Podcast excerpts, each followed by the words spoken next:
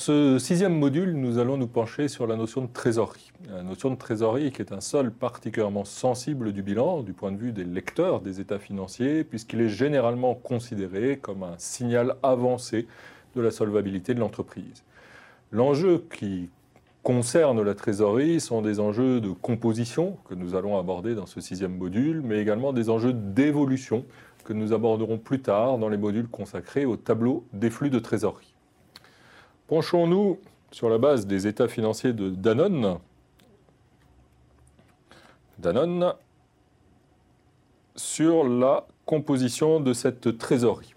Où figure-t-elle dans le bilan? Elle figure sur cette ligne en bas, trésorerie et équivalent de trésorerie, pour un total dans le bilan de Danone de 8 milliards 700 millions d'euros à peu près, soit plus de 10% de son total d'actifs. Vous voyez que cette euh, notion de trésorerie est un peu plus large, puisqu'il y a introduit dedans l'idée d'équivalent de trésorerie, ce qui nous incite assez naturellement à aller voir dans les notes aux états financiers le contenu de cette fameuse note 23 évoquée ici par, euh, par Danone. Donc si nous allons dans les notes aux états financiers, voilà la note 23, ou en tout cas l'essentiel de la note 23, ce petit tableau et en fait, vous voyez ici les notions de trésorerie figurant là, dans ces deux colonnes.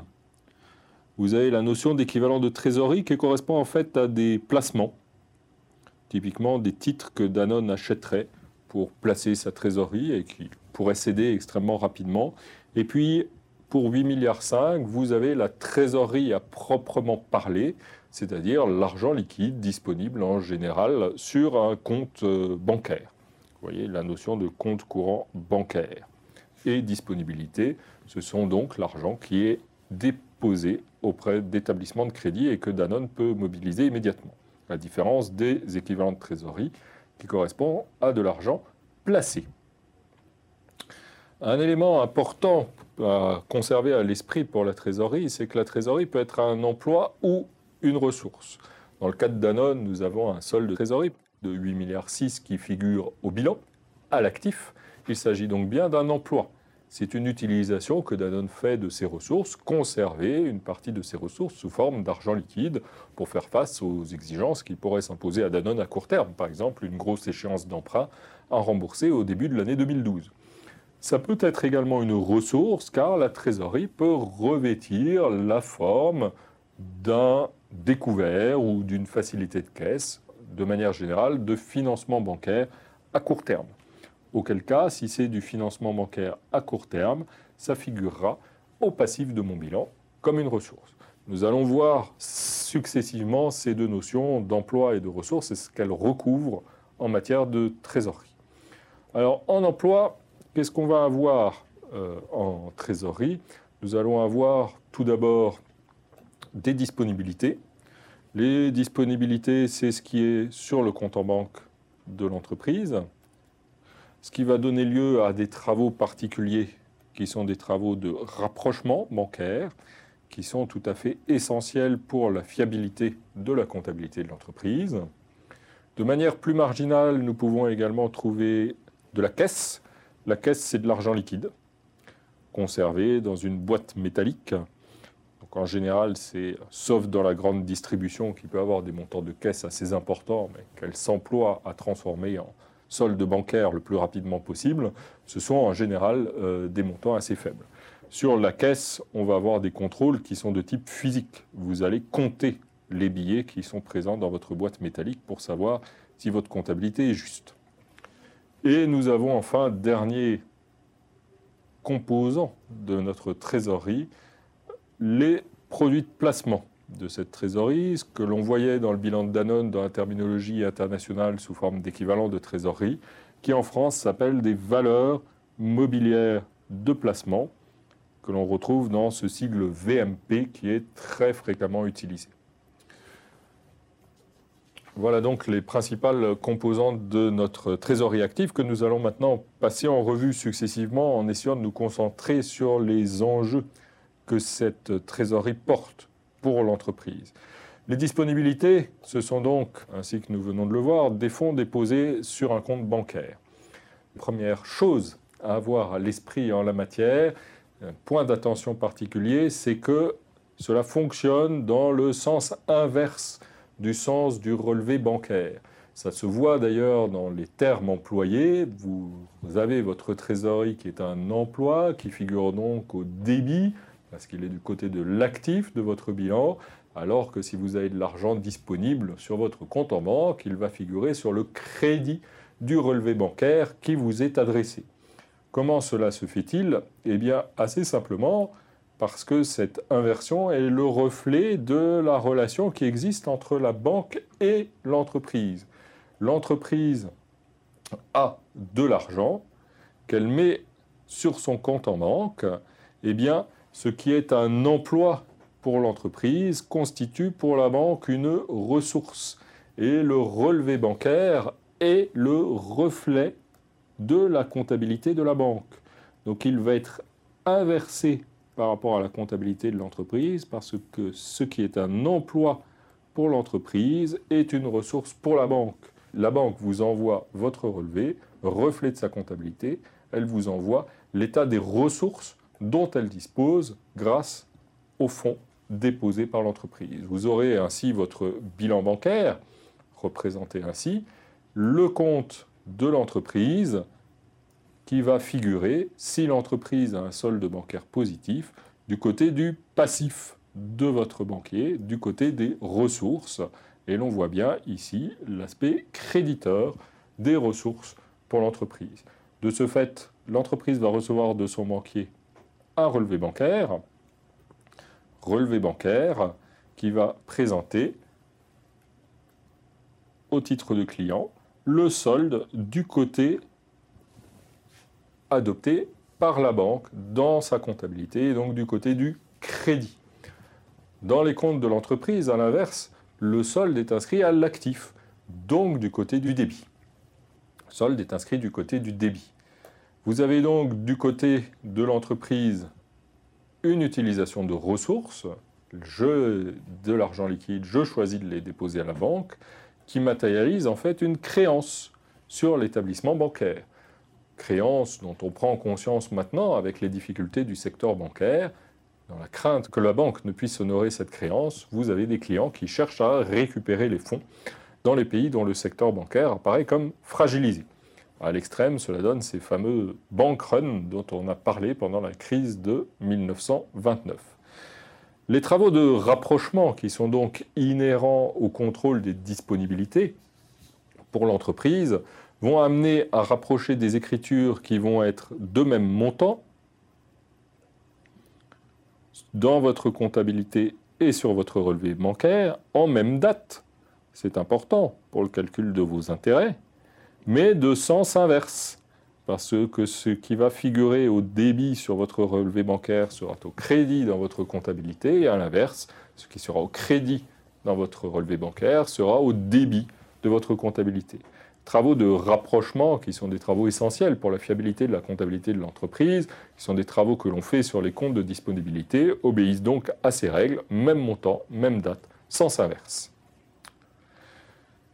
L'autre type de, trésorerie à l'actif que nous avions évoqué, c'est la caisse. La caisse qui est simplement un type particulier de disponibilité, type particulier de disponibilité puisqu'il s'agit d'argent conservé sous forme d'espèces, sous forme de cash par l'entreprise, donc en général de manière assez marginale, ce n'est pas nécessairement la vocation de l'entreprise.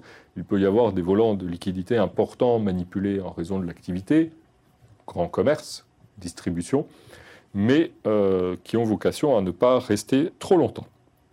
La caisse fait, à l'inverse des disponibilités qui font l'objet d'un contrôle par rapprochement, la caisse fait l'objet d'un contrôle physique.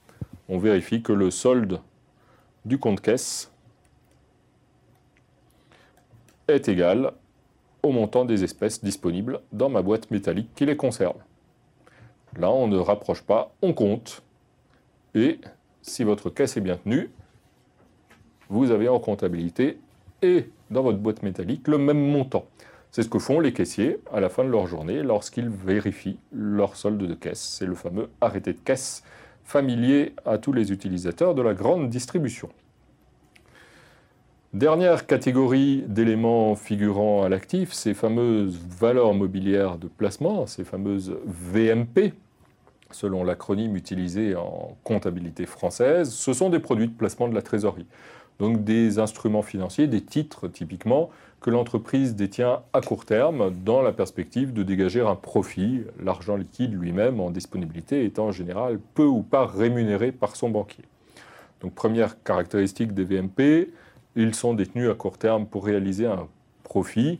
Le plus souvent, les VMP sont placés sur des produits de placement collectif.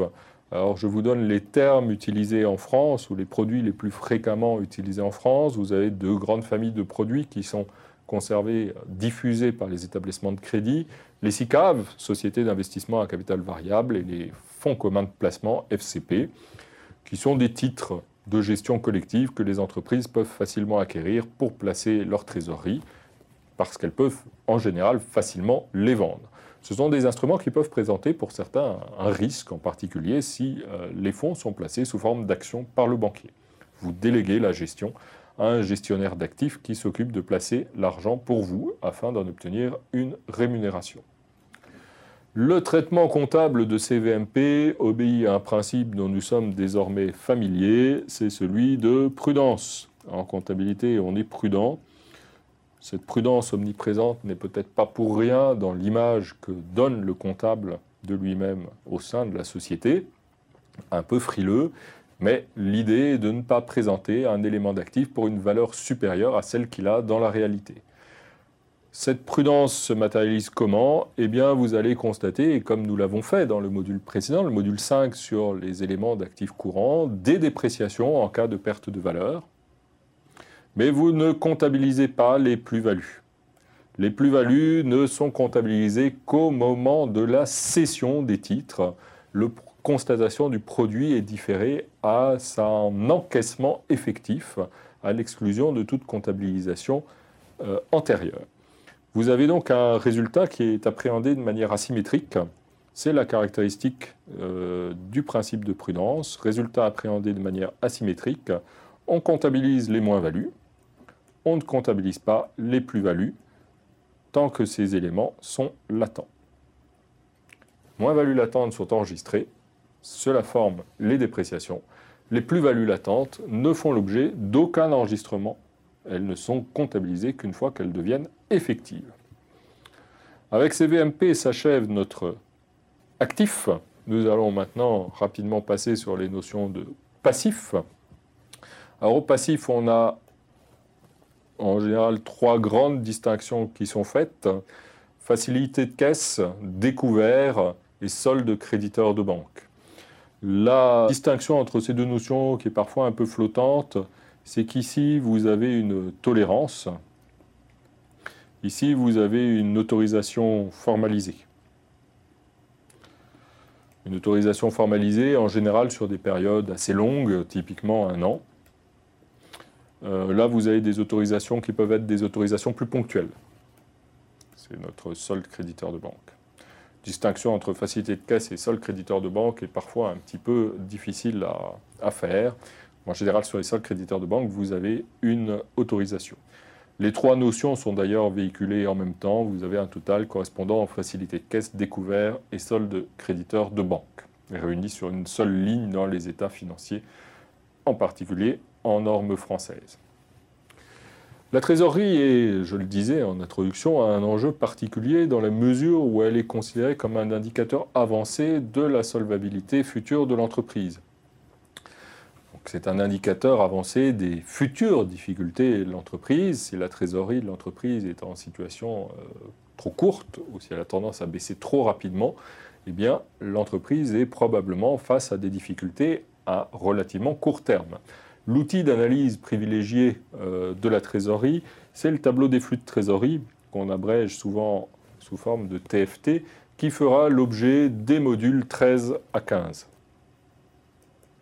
Mais sans attendre euh, ce TFT, nous pouvons nous pencher sur un ratio particulier utilisé par les analystes financiers dans le l'examen de la trésorerie, c'est le ratio d'endettement net.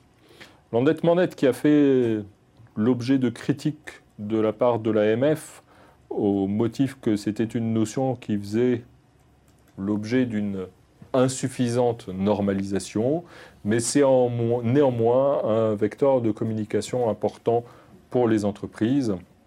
Ce ratio d'endettement net, également connu sous le nom de net gearing. En comptabilité comme en finance, on aime bien les anglicismes. À la longue, on s'y habitue. Le ratio d'endettement net est calculé ainsi. C'est le montant de vos dettes dues à vos banquiers diminué de votre trésorerie rapporté à vos capitaux propres. La caractéristique de ce ratio d'endettement net, c'est évidemment que plus il est élevé, plus le risque perçu par le lecteur des états financiers va être fort.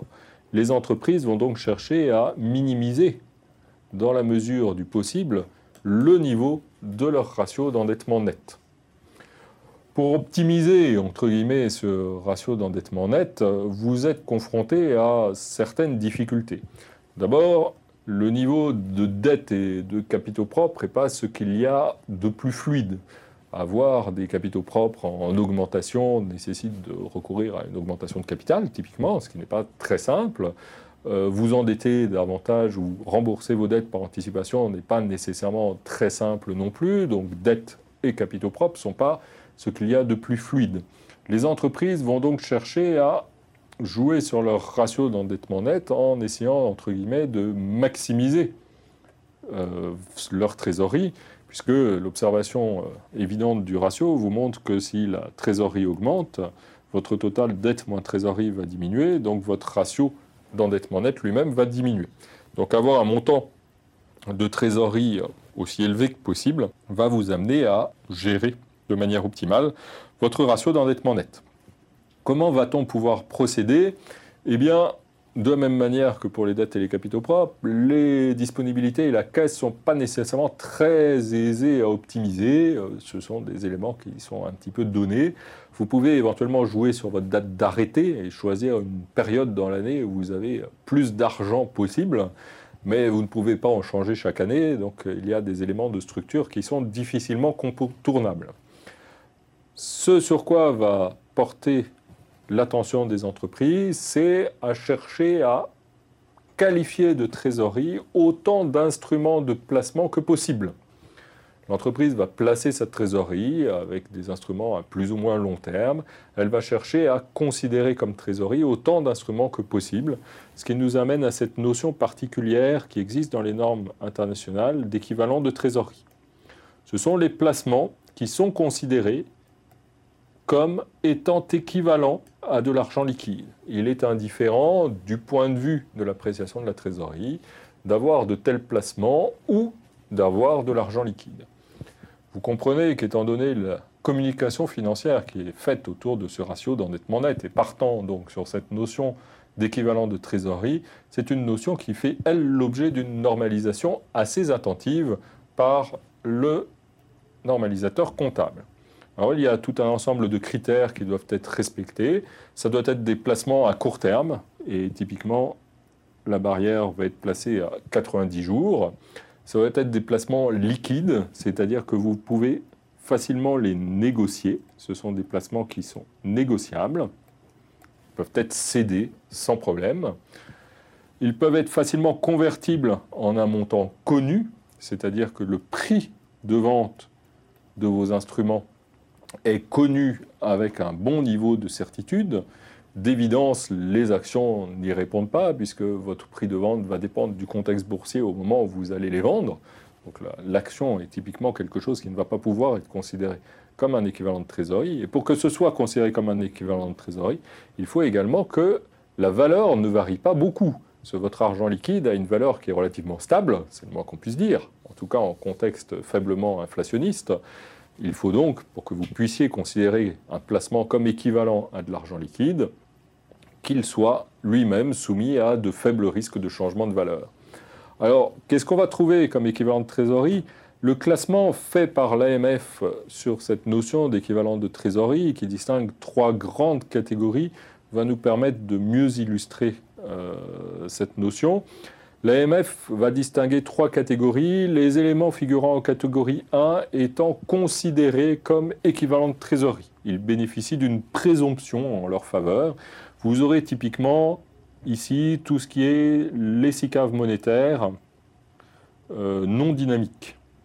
Donc les éléments diffusés par votre banquier qui sont placés en instruments de dette à très court terme, donc qui sont faiblement sensibles à l'évolution des taux d'intérêt, avec une bonne qualité de risque de crédit et parfois même des engagements explicites de votre banquier sur le montant que vous allez toucher euh, en remboursement de votre SICAF de trésorerie.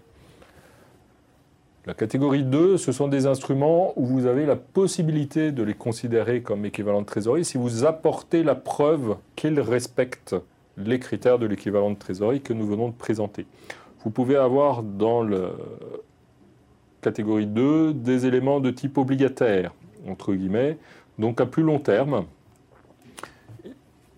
avec des maturités néanmoins courtes.